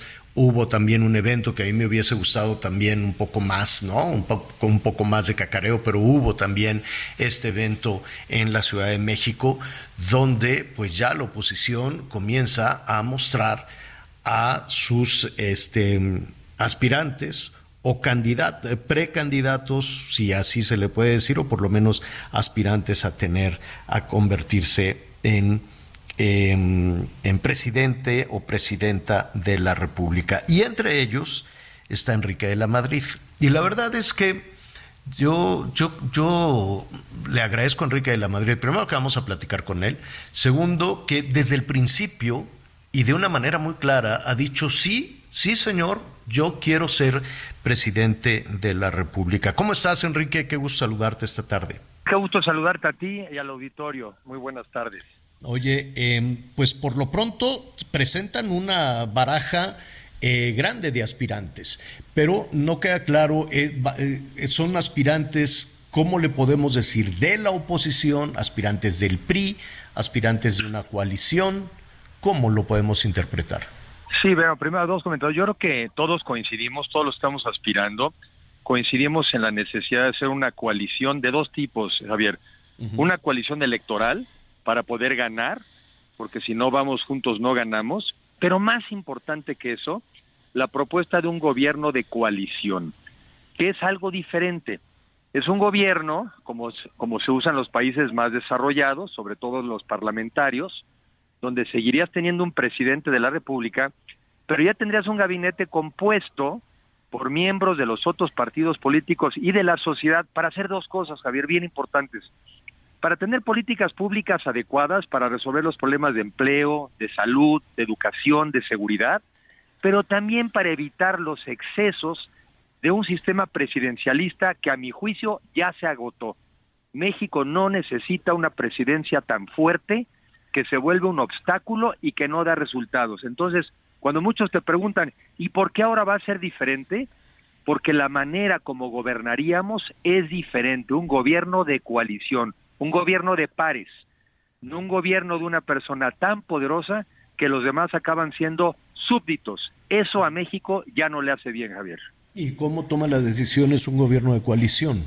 Eh, eh, ¿cómo, ¿Cómo se pondrían de, de acuerdo? O, quiero suponer que hay coincidencias. Exacto, la primera razón es que coincidimos en lo fundamental. Coincidimos en un gobierno en donde sea el sector privado de la economía el que genere los empleos y las inversiones. Un Estado rector, eso sí, que regule, que cobre impuestos, que invierte en educación y en salud, en democracia y en libertad. Y tiene razón, tenemos que hacer planteamientos concretos de equipo, pero para que cuando ya llegue uno al poder no salga alguien con que diga, pues ya cambié de opinión y ahora lo vamos a hacer así o así. Son convenios, se firman convenios, se hace una propuesta de plan de gobierno. Incluso en la constitución actual, que ya existe esta figura, al Senado le podría corresponder aprobar el plan e incluso aprobar ciertas posiciones de gabinete. Javier, México necesita contrapesos. Un buen gobierno es un gobierno de equipo, no de una sola persona. Y sí, tendríamos que ponernos de acuerdo y tomando sobre todo las demandas de la sociedad, porque a quien tienes que servir es a la sociedad. Eh, eh, entiendo, entiendo muy bien el planteamiento, Enrique, sin embargo, en un país como el nuestro, tú has vivido, ¿no? Muy cerca de, ahora sí que desde niño has vivido, lo, lo, que significa el poder, lo que significan las tomas de decisiones, lo que significa eh, vivir en los pinos, ¿no? Y estar, y estar cerca de, de, la fuerza, del poder que puede tener el presidente en México. Eh, no, no, no entiendo, entiendo tu planteamiento de un equipo, de una, de una, de, a partir de, de las coincidencias. En un país como el nuestro, y lo vemos una y otra vez, a pesar de que en campaña se diga, se diga lo contrario, pues tenemos un, un, un país donde pues el legislativo eh, pues está supeditado al, al Poder Ejecutivo, ya sea estatal o federal. Y ahora vemos además un conflicto fuerte, abierto, entre el Ejecutivo y el Poder Judicial. Sí, lo que pasa es todavía, todavía hemos visto un sistema, Javier, en donde sobre todo ha sido un partido dominante, en el pasado era el PRI, hoy es Morena, que es como el viejo PRI, y ese sistema es el que tenemos que cambiar, porque si queremos tener resultados diferentes, tenemos que tener una manera de operar diferente. Déjame ponerte dos ejemplos que seguramente mucha gente conoce y algunos pues aquí se enterarán. Tú recordarás justamente que a finales de los del 82 hubo un presidente que pudo nacionalizar la banca apenas a tres meses de concluir su gobierno. Apenas de tres meses iba ya a irse y aún así nacionalizó la banca. Este país retrocedió décadas a partir de una decisión unipersonal. Te va la segunda, 40 años después. Una persona que todavía no era presidente canceló la obra de infraestructura más importante de América Latina, el Aeropuerto Internacional de México de Texcoco. Y ahí empezó también el declive de este país, porque llevamos cuatro años sin crecimiento económico. Y no es el COVID, porque en Colombia también hay COVID y han crecido 14%. Entonces, a la pregunta, ¿es que ha sido un régimen presidencialista a ultranza? Pues eso ya no sirve. Somos 126 millones de mexicanos somos mexicanos con diferentes puntos de vista. Ya no podemos seguir pensando que necesitamos del talento de una sola persona. Este es trabajo de equipo y por eso un gobierno de coalición es lo que estamos proponiendo. Eh, ¿cuándo, ¿Cómo son las fechas? ¿Cómo se están organizando? Vimos que son corrígeme si me equivoco, Enrique, estamos platicando con Enrique de la Madrid. ¿Ya te puedo presentar como aspirante a la candidatura de oposición a la presidencia de la República? Pues aspirante sí soy y estamos justamente ya cada vez más cerca, Javier, de ir tomando estas decisiones. Eh, ¿Cuántos, eh, en este evento que se llevó a cabo en la, en la Ciudad de México, eh, entiendo que, que, mm, se organizaron para eso, en fin, que los, los recursos pues vinieron de, de dónde, quién, quién organiza, quién paga, quién convoca a, a, la oposición para esto, Enrique. En este caso es importante la pregunta, en este caso no fueron los partidos políticos, fueron organizaciones de la sociedad civil, fueron ciudadanos. Ok, hay que pagar el, el salón, la convocatoria, el audio, todo esto estas organizaciones son las que son, la, son las que pagan. Y, sí. y, ¿Y cuántos son? ¿Cuántos han levantado la mano? Pues ahí ellos invitaron, creo que más o menos ahí estuvimos unas 10 personas, eh, quizá no todas exactamente con la misma, digamos, con la misma disposición, pero sí unas 10, lo cual también contrapone el argumento de que no hay nadie. Pues ahora quizá el problema es que hay muchos. pero al final del día creo que es mejor tener más opciones que tener menos. Pero la pregunta, Javier, organizaciones de la sociedad civil, el tema fue alrededor de plática de lo que es este gobierno de coalición, pero uh -huh. también ya fue una primera oportunidad también de ver cómo se expresa cada uno, cuáles son sus ideas, uh -huh. eh, quién de alguna manera eh, puede tener una visión más clara del país. Esto se tendrá que de alguna manera formalizar más también por parte de los partidos políticos y las reglas son las que todavía están por definirse, pero me imagino que habrá ya. debates, habrá encuestas para poder escoger. Bueno, pues yo los invito, lo invitamos, los invitamos aquí. Son ocho, pero igual nos acomodamos, Enrique, ¿no? igual nos acomodamos para. Son ocho, nueve, no sé. Yo creo que se va a depurar, ¿no? Sí. Ver, eh, yo estamos hablando de oposición, pero es inevitable hablar también de, de, los aspirantes, de los aspirantes de Morena. Ellos van a tener dos encuestas, de tal manera, una va a ser en agosto, si no me equivoco, la otra hacia fin de año, de tal forma de que para diciembre ya van a tener definido quién es su candidato o candidata a la presidencia de la República. ¿Ustedes irían más o menos en ese calendario o no, o no será sí. una referencia? No, yo creo que sí, sí, sin duda es una referencia y además hay que recordarle al público también que el año electoral como tal empieza a septiembre de este año. Entonces, este, pues es cuando ya empiezan los procesos formales. Pero mira, una vez que pase la elección del Estado de México, todo esto se va a acelerar y creo que el tema es que los mexicanos tengan y tengamos alternativas diferentes, porque van a ser muy diferentes del tipo de país al que queremos y al que queremos llegar. Entonces yo creo que ese es el reto, que en una democracia qué bueno que haya oportunidad de escoger, que haya alternativas, sí. y el reto es escoger ideas, programas que respondan a las necesidades de la gente, porque es la gente la que quiere que resuelvan sus problemas. Enrique de la Madrid, mucho, mucho de qué hablar. Este, estaremos ahí, si nos permites, en comunicación contigo, con los otros, las otras y los otros este, aspirantes. Te quito un minuto más. Eh, ¿Viste el debate de, en, en, Toluca, el debate en el Estado de México? Sí, sí vi, sí vi la mayor parte de él. Estuve ayer en la noche muy atento porque es una elección importantísima para el país. Y a mí, bueno, a mí me gustó, me pareció sin duda en mi caso que Alejandra del Moral es, es una mujer preparada, eh, eh, valiente, echada para adelante, con formación, joven, con ganas. A mí me gustó. A mí me gustaron sus argumentos, me gustaron sus propuestas a mí me gustó más. Y evidentemente, pues es parte también de esta coalición, de esta alianza, de la cual varios formamos parte y que pues quisiéramos que tuviera resultados muy positivos, primero por el Estado de México, pero porque también creo que nos ayudaría a este otro siguiente paso, tanto para la Ciudad de México, la Presidencia de la República y nueve entidades federativas del año que entra, Javier.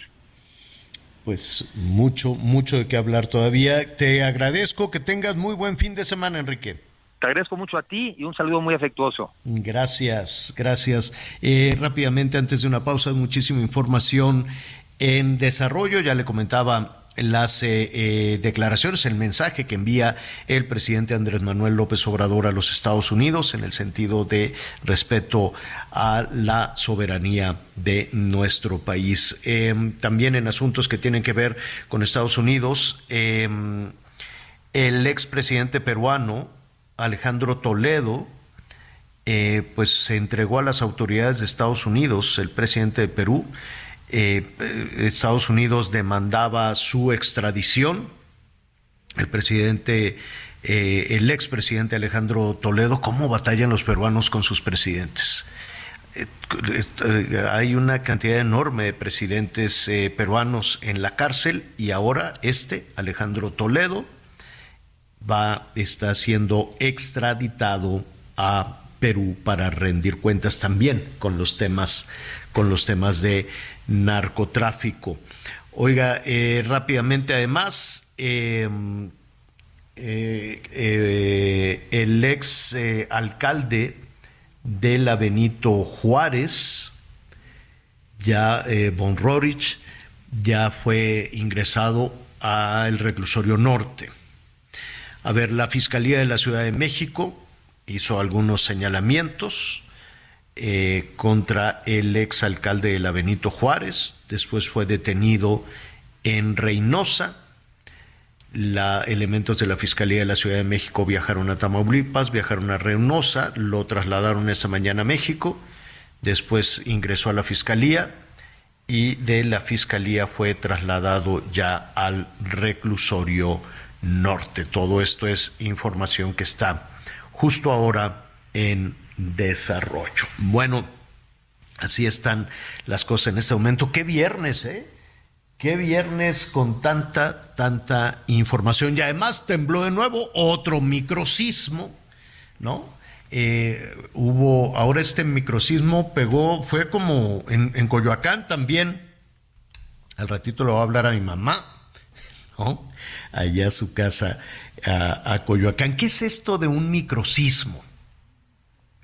Eh, ha sorprendido recientemente porque están como muy localizados, ¿no? En algunas colonias, en algunas alcaldías, y son, hágase de cuenta, unos fregazos así, ¡púmbale! ¿no? O, un latigazo, ¡trápala! Y como que, como que se, se, se mueve, ¿no? Nada más así un, un, fregacito, un fregazón, ¿no? En la, la, tierra y se, hágase de cuenta un latigazo y que se le mueve la, la casa pero de baja intensidad. Entonces pasó ayer, antier, eh, hacia el sur también ahí de, la Ciudad de México, sucedió a nueva cuenta. Eh, la intensidad es muy leve, 1.8 la intensidad, 1.8, pues sí, muchísimas personas, evidentemente pues no, no, hay, no hay una alerta sísmica, no hay nada de, no hay nada de, esas eh, situaciones, pues porque es únicamente una, una ¿cómo le diré? No como una sacudida, pues. ¿Y qué sucede? Pues eh, estos, estos microsismos tienen también una explicación. Dicen que es una ruptura de la corteza, pero muy inmediata, ¿no? Muy cercana a la superficie. No es, no, no es esta choque de placas tectónicas, ¿no? Que es lo que provoca los sismos, ¿no?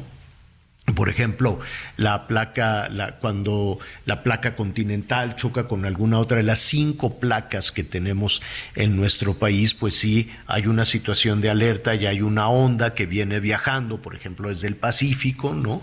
Para, eh, y eso es cuando se se activan las alertas y tienes un minuto, ¿no? En lo que va viajando esa onda, esa, ese acomodo de las placas tectónicas hasta que llega a la Ciudad de México. En el caso de un microsismo no es así. Hágase de cuenta que truena la corteza muy arribita, no hasta abajo, ¿no? Muy arribita es crack. Entonces truena, y, es como un latigazo, pues así nada más como un pum, ¿no? Como una, una situación este, se mueve, de que se mueve, se mueve, y de que te asustas, te asustas, pues, ¿no? La intensidad es, es menor, nos reportan que es de 1.8, eso es eh, el, el, macro, el macrocismo.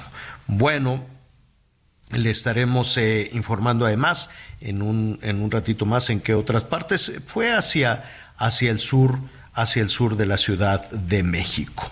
Bueno, ya le comentamos también lo de Von Rorich, ¿no? El de alcalde. Hay toda una investigación ahí de temas inmobiliarios, ya está en el reclusorio en el reclusorio norte. Em, un viernes movidito también en la Ciudad de México. Eh, hay marchas, hay plantones. Fíjese que trabajadores de un hospital, muy famoso, del Hospital Juárez, están protestando, salieron a las calles, ellos están protestando por despidos. Dice que hay despidos injustificados de médicos, hay acoso laboral.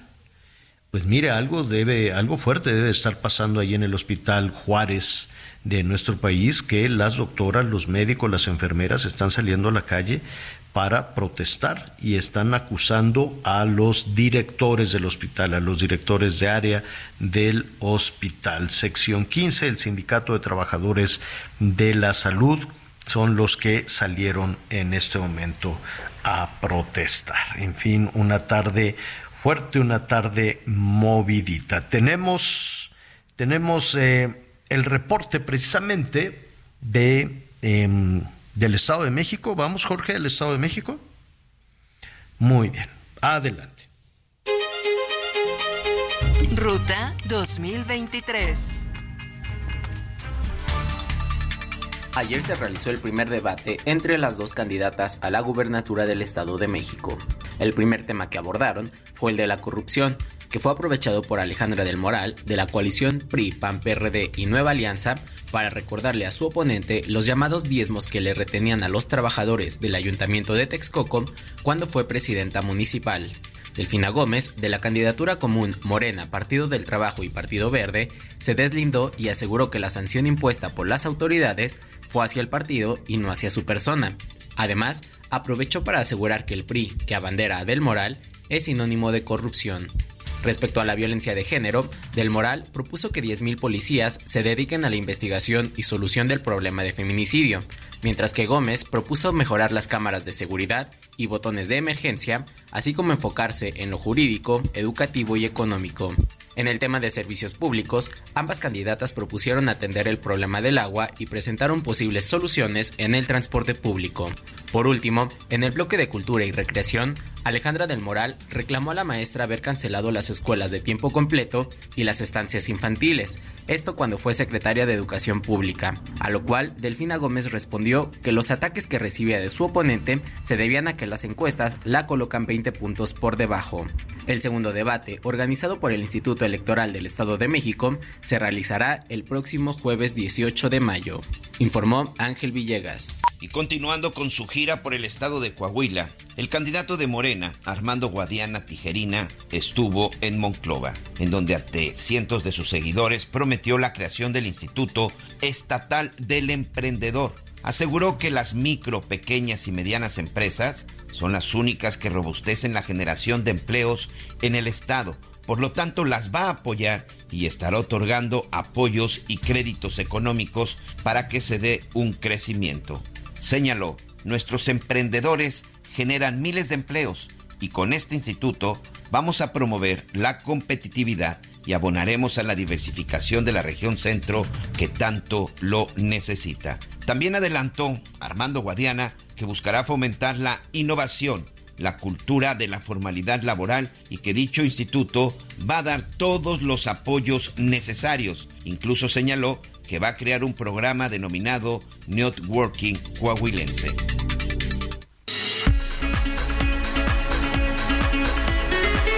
Muy bien. Oiga, este, pues ya finalmente salió el avión. Ah, cómo batalló el gobierno para vender. Para vender el avión, pues es que hay ventas muy difíciles. Está muy complicado. Y luego uno piensa, ¿no? Este, es como, ¿cómo le diré? Como cuando compran un, carro, digo, guardados todos los, todas las proporciones. Este, pues la gente dice, ah, pues mi carro me costó 200 mil, 400 mil pesos y uno supone que ese es el patrimonio que tienes ahí guardado en la cochera. Pero pues se va, se va devaluando y luego pues lo que te va costando que el mantenimiento, que, el, que los servicios, los servicios de los carros, que son una cosa, está carísimo, la gasolina cada vez más cara y luego las calles rotas se te van rompiendo ahí los carros, pues ahora imagínese con un avión. Los aviones, pues es carísimo el mantenimiento, más la tripulación, más cosas por el estilo. El hecho es que este, ya se vendió, primero se había rifado, ¿se acuerda? Este, y pues en realidad decían la rifa del avión, pero no era la rifa del avión, era, pues fue algo como raro, era como una rifa y te ganabas 20 millones y, y pues no sé qué habrá pasado con, con los ganadores, no sé si les entregaron o no, esa es una tarea también de investigación que tenemos ahí pendiente. Pero eh, pues ya salió el famoso avión, no lo querían para nada. Ese avión hacía grandes rasgos, ya viene la pausa comercial, pero le, le voy a decir, ese avión costó, ya con las adecuaciones y todo, como 219, calcúlele los 220 millones de dólares, un dineral, 220 millones de dólares, este, y se vendió el 92. Sí, pues la pérdida sí fue, uno considera, no, pues lo voy a vender, lo andaban queriendo vender al principio, pues en eso, y que unos 200 millones, luego le bajó el gobierno, bueno, te lo doy en 150, y acabó el 92. Bueno, pero ya se vendió. Voy a retomar este tema, le voy a decir quién lo compró después de los anuncios. Se le acabó su pedazo de tonto. Hoy salgo y le tomo. No estoy para rogarle,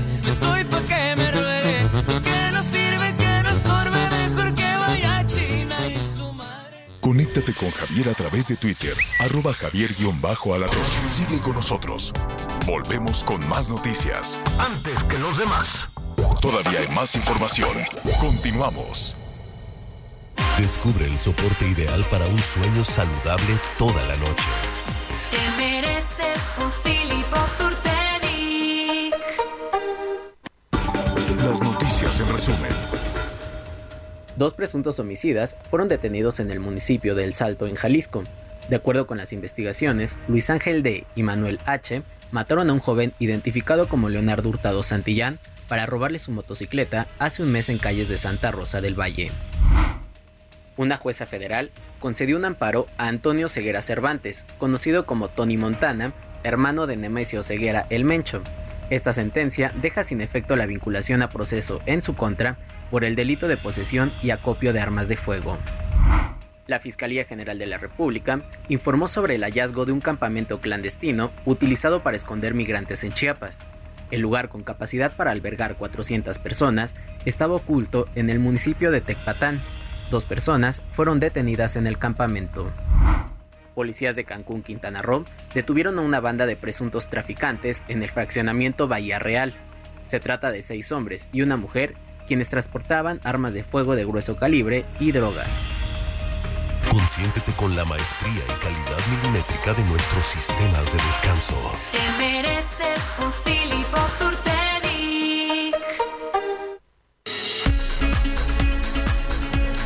Oiga, este, que viene Madonna. Bueno, ya sabíamos, ya lo habíamos anunciado. Va a estar ahí en el Palacio de los Deportes el año que entra en enero, entonces pues ya no hay boletos. Esa, esa es una cosa, es una cosa rara en México. Es más fácil que, una, que un mexicano compre un boleto para algún punto cercano a la frontera. eh, en en Estados Unidos o lo que sea, nada más que la bronca es desplazarse y demás.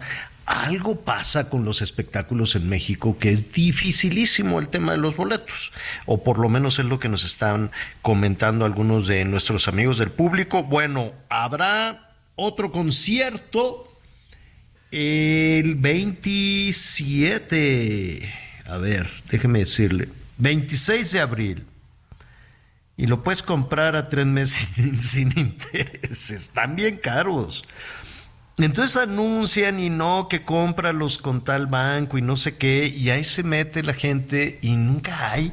Ese es un grave, un gran misterio, ¿no? Pero bueno, a, lo mejor hay quienes, este, el 25 de enero él es la nueva fecha. Ah, se va a presentar antes de la primera fecha. Ya entendí, ya entendí. Bueno, 25 de enero y después 27 de enero. Bueno, los boletos, 11.600, así de, de que si logras comprarlo el más caro, 11.600, ya en reventa, pues quién sabe. 7.680 pista oro, no sé qué significa eso. PIT, 10 mil pesos. ¿Qué será PIT? Pues no sé, porque yo no conozco, no, no, no, no soy así de, ah, vamos al concierto. Este, pero sí están caros. 11.600, 10 mil pesos, 7 mil, 5 mil. El más barato, 1020 en una grada. En las gradas hay grada plus de 1600, no de 2000 pesos. Y la grada que debe ser hasta allá, lejos, hasta arriba, 1020 pesos. Pero pues ha de ser un, un, un espectáculo pues importante de la señora de Madonna.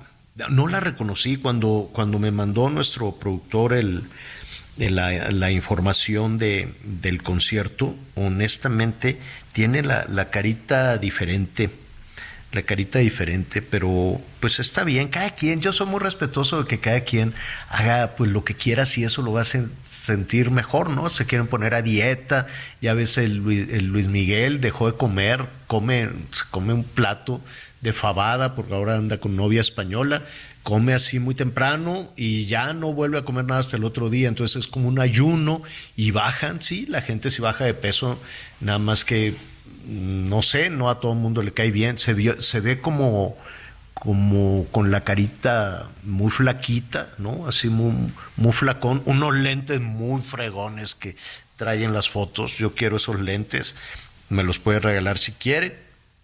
Entonces que cada quien, los que se quieran poner a dieta, nada más cuídese.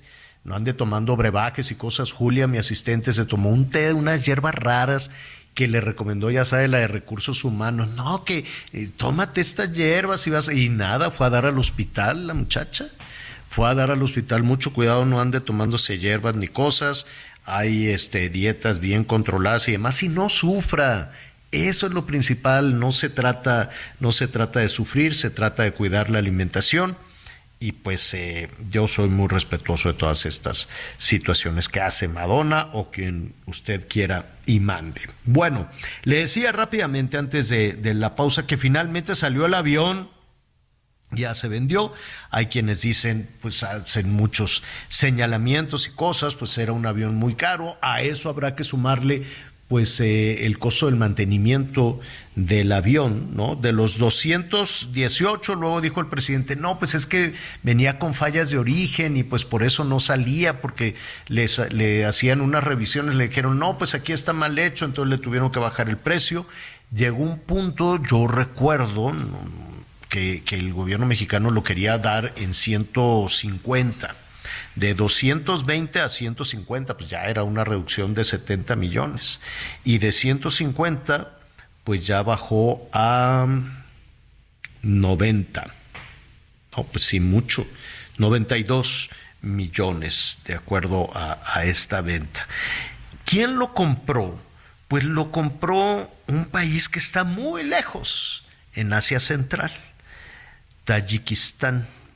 Entonces, este, este país eh, pues tiene un, un, presidente muy cercano a Rusia, eh, pues con algunos señalamientos. Se llama Emomalí Ramón. Emomalí Ramón es el presidente de Tayikistán y tiene nada más 31 años en el poder. Entonces, pues imagínese usted la cantidad de fraudes que puede haber allá. Es un país pobre, la mayoría de su población es pobre, tienen pocos aeropuertos, pero pues tienen por lo menos dos, con algunos vuelos a Moscú, cosas así. Eh, tienen otros, pero no están pavimentados, son así como de, como de terracería. Pero eh, eh, allá va a ir a dar el avión, el avión presidencial a un país que de alguna forma, que de alguna manera, eh, pues tiene esta cercanía con Rusia. Em, y no es la primera vez que México, ¿no? Por, por alguna razón, si uno lo pone, lo comentábamos al principio del programa, si uno lo pone por cuestiones ideológicas, pues uno diría, bueno, pues México, la Unión Soviética, Cuba, Nicaragua, Venezuela, pero ya la Unión Soviética fue hace mucho, no existe. Rusia, entiendo, que es un país capitalista, Vladimir Putin, el presidente, es uno de los hombres más ricos también, o por lo menos ahí se ha hablado de, de su fortuna. Y, por eso llama la atención, si no es un tema ideológico, ¿qué es esta, esta percepción que tenemos de la, de la cercanía, de la no fascinación, pero ¿no? De que, que, por qué México quiere estar cerca de Rusia y lejos de los Estados Unidos. Stephanie Enaro, experta en geopolítica, columnista además del economista. Qué gusto saludarte, Stephanie. ¿Cómo estás? Muy buenas tardes. Hola, ¿qué tal, Javier? Pues muy feliz de saludarte y también feliz porque ya salió el avión presidencial después de una rifa que al final no fue rifa. Exactamente. Eh, ¿qué, qué, qué, sabemos de este país, Tayikistán? Bueno, Tayikistán es muy importante para Rusia por cuestiones de seguridad. Eh, comparte fronteras con Rusia, las fronteras meridionales, y por eso es importante, forma parte de la organización de seguridad mutua que surge como respuesta a la OTAN, donde están Tayikistán, Kirguistán, Uzbekistán y otras eh, naciones del Asia Central. Y prácticamente depende de Rusia muchísimo para su economía, también y generalmente está alineada con Rusia en cuestiones diplomáticas. Era inevitable cuando se anunció eh, que finalmente salió este avión pensar en, en esta suerte de, de, de, coqueteo, si tú quieres, con las cuestiones de salud, con las cuestiones de vacunas, con las cuestiones, hace poco venía un barco ruso a la costa pacífico mexicana, ¿no? Con mucho, con mucho eh, eh, misterio, la posición de México en el conflicto de, Ucrania. ¿Por qué? ¿A, qué atribuyes tú que, que México juega mucho con esta situación. Bueno, el, el canciller Marcelo Ebrard tuitea en ruso, ¿no? Eh, ¿a, qué se lo le podemos atribuir esto? Mira, es bastante curioso lo que pasa entre México y Rusia. Hace rato hablabas de que la Unión Soviética ya no existe, pero México fue el primer país del continente americano en reconocer a la Unión Soviética en 1924, porque después de la revolución de 1917 casi nadie los reconocía y tenían muy poca presencia diplomática. Entonces, desde ahí, pues eh, la memoria de los rusos agradece mucho ese gesto, además de que, aunque muchos no saben bien dónde está México y piensan que hablamos mexicano, pues tiene la imagen de México como un país alegre, donde pues se bebe bien y se come bien. Ahora, en cuestiones comerciales realmente no tenemos una relación muy sólida. Sí ha aumentado en un 400% en los últimos 10 años, pero las exportaciones de México a Rusia y las importaciones eh, de mm, Rusia a México eh, son menos del 1% del total de nuestro comercio. Entonces, lo importante aquí en la relación es la posición geográfica con México, su vecindad con Estados Unidos, la cercanía con Cuba y la posición neutral que México ha tenido en los conflictos internacionales, sobre todo durante la Guerra Fría, y esto permitió que México se volviera una base importante para el espionaje de la KGB. Uy. Stephanie. Uy, perdimos la comunicación con Stephanie. Stephanie. Bueno. Eh, nos estaba lista, lista de nuevo, nos estabas eh, comentando esta relación entre México y Rusia y por qué, eh, no sé, corrígeme tú si es una mera percepción o hay una suerte de acercamiento.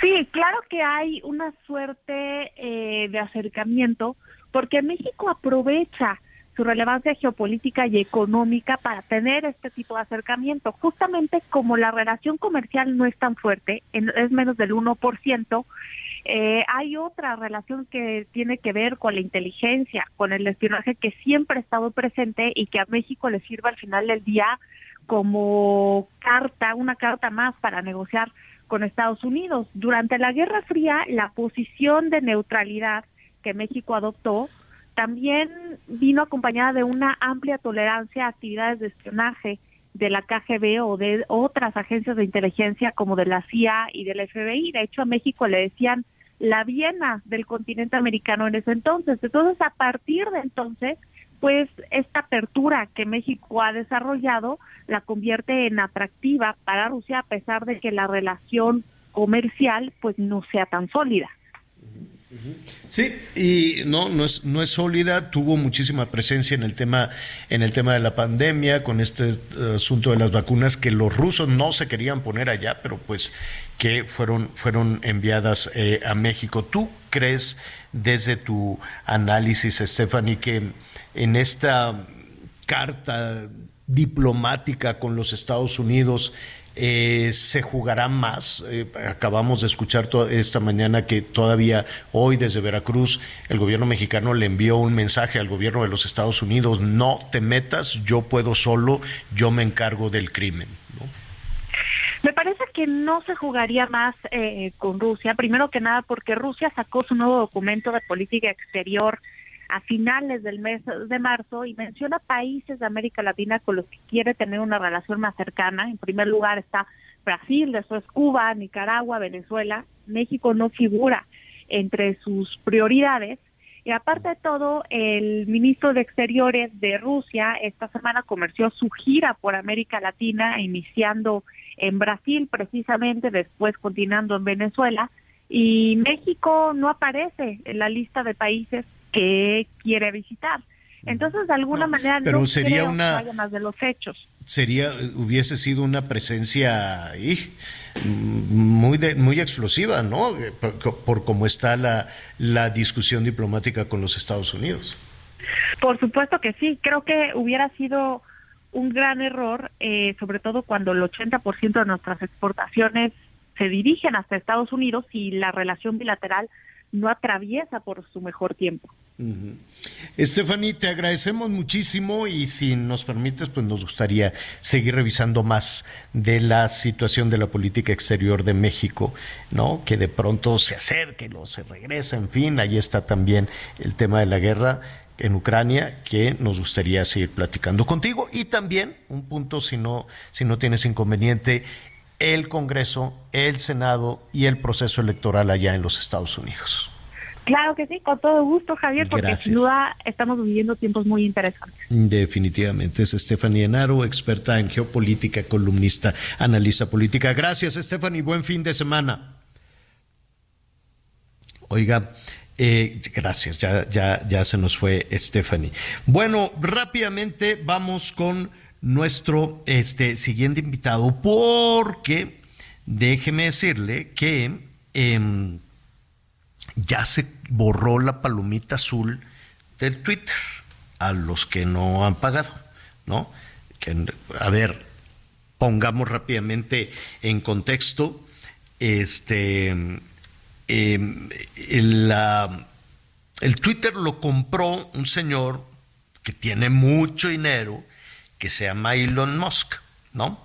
Entonces, em, eh, este, este señor trató ahí, fue un, proceso complicado, que primero dijo, sí, lo voy a comprar, luego, no, pues mejor me lo voy a pensar, no, que traen un relajo allá dentro de esa empresa, entonces pues no es negocio.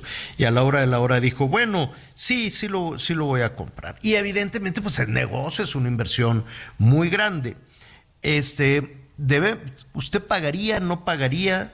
Salvador Martí, Wikichava, experto precisamente en tecnología y redes sociales. Salvador, Wikichava, ¿tú pa- pagaste, no vas a pagar? ¿Cómo le vas a hacer? Por supuesto que no voy a pagar. ¿Cómo? ¿Por qué? Si no está, bueno, pues no, ¿por qué no vas a pagar? A ver, dime. A ver, es importante eh, determinar eh, diferentes cosas. La primero es que esta parte de la insignia de verificación, la famosa palomita azul, fue diseñada para encontrar y como una un servicio de parte de la red social en contra de las noticias y la desinformación. ¿Por qué? Porque ustedes están muy jóvenes, pero cuando surgió Twitter, pues había, sale Javier a la Torre y de pronto sale Javier a la Torre y este, Ocho a la torre. sí. Ajá, este, y para que tú pudieras identificar quién de verdad estaba dando la información, pues empezaron con esta parte de la insignia azul. Entonces, en el momento en el que esto se empieza a convertir en algo como que ya de deseo, porque pues, yo quiero ser relevante, pues ahí es donde, donde dijo Elon Musk, ah, mira, suena que como que la gente quiere aquí su verificación porque le da estatus de alguna forma, eh, le da validez, entonces pues voy a ponerlo a la venta. Desgraciadamente, cuando pasa eso, pues lo que haces es devaluar el sentido de tener la insignia azul, porque ya no es porque sea relevante, simple y sencillamente porque tienes 8 Pagaste. dólares al mes para pagarlo. Y aquí te va una, híjole, esto está bien fuerte.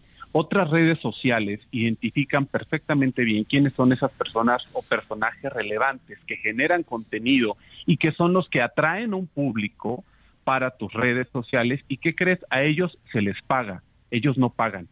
YouTube, por ejemplo, le paga a las personas que hacen contenido, que tienen también obviamente ciertos criterios de vista y todo, pero evidentemente eh, ya cuando tienes esos niveles de vistas y alcance, te empieza a pagar porque sabe que es lo justo.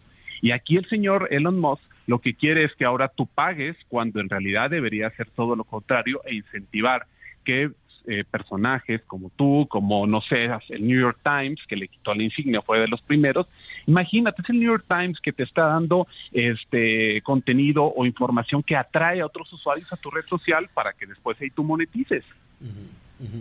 Eh, ¿Qué, qué pasa cuando te encuentras una, una cuenta em, y no tiene ya eh, esta, pues esta, esta palometa? Esta, es- exacto. Que, que no pasa nada, es decir, la gente pues puede seguir interactuando o no. La gente puede seguir interactuando, pero Elon Musk dijo, a ver, esto de la insignia eh, no lo vamos a dejar en que tú te sientas relevante, también si tú la tienes y si tú pagas, más personas te van a ver, más vas a salir en las recomendaciones para otras personas.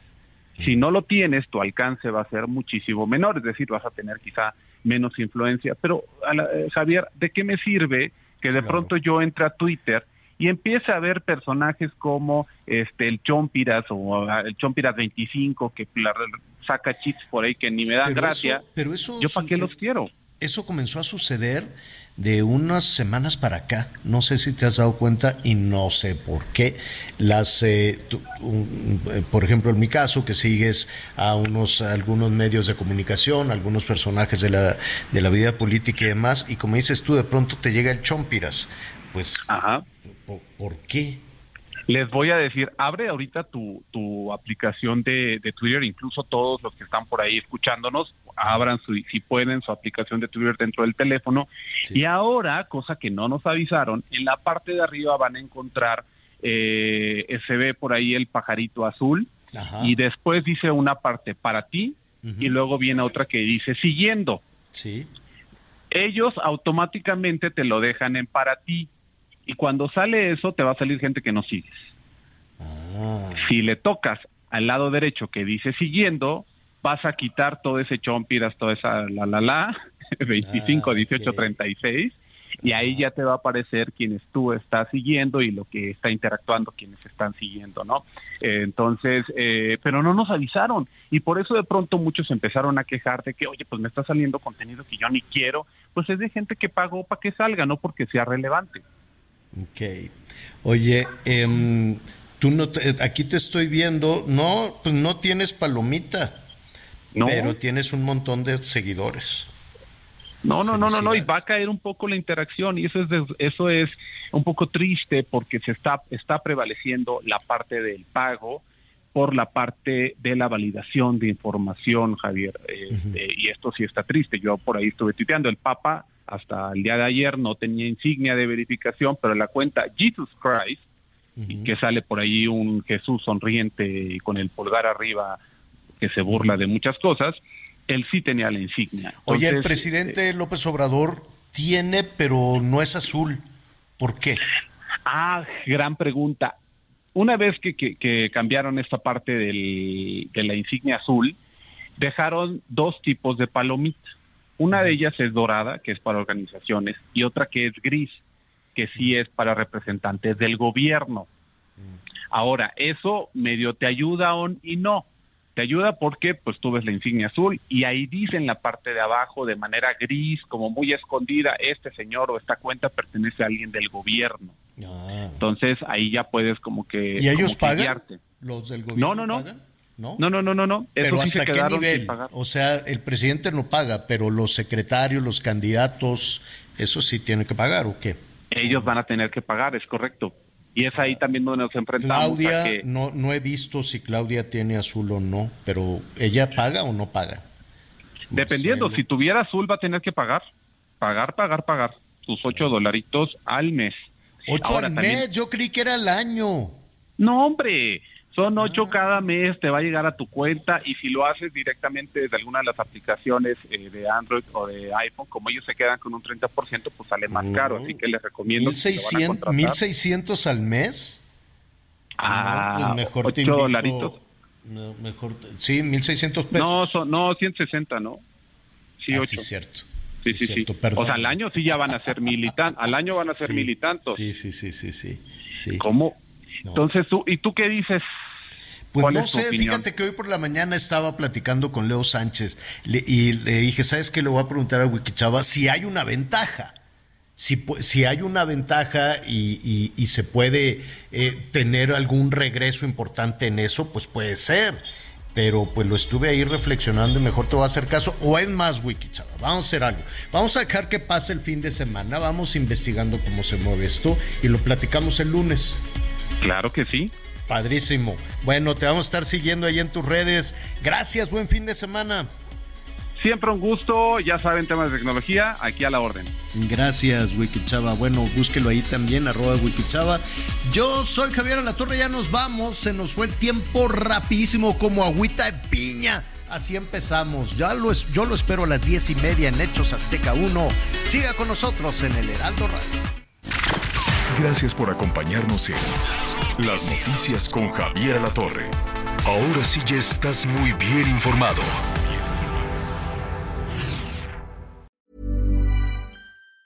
Hi, I'm Daniel, founder of Pretty Litter. Did you know cats tend to hide symptoms of sickness and pain? I learned this the hard way after losing my cat, Gingy. So I created Pretty Litter, a health monitoring litter that helps detect early signs of illness by changing colors, saving you money and potentially your cat's life. Pretty Litter is veterinarian developed, and it's the easiest way to keep tabs on your fur baby's health right at home. Go to prettylitter.com and use code ACAST for 20% off your first order and a free cat toy. Terms and conditions apply. See site for details.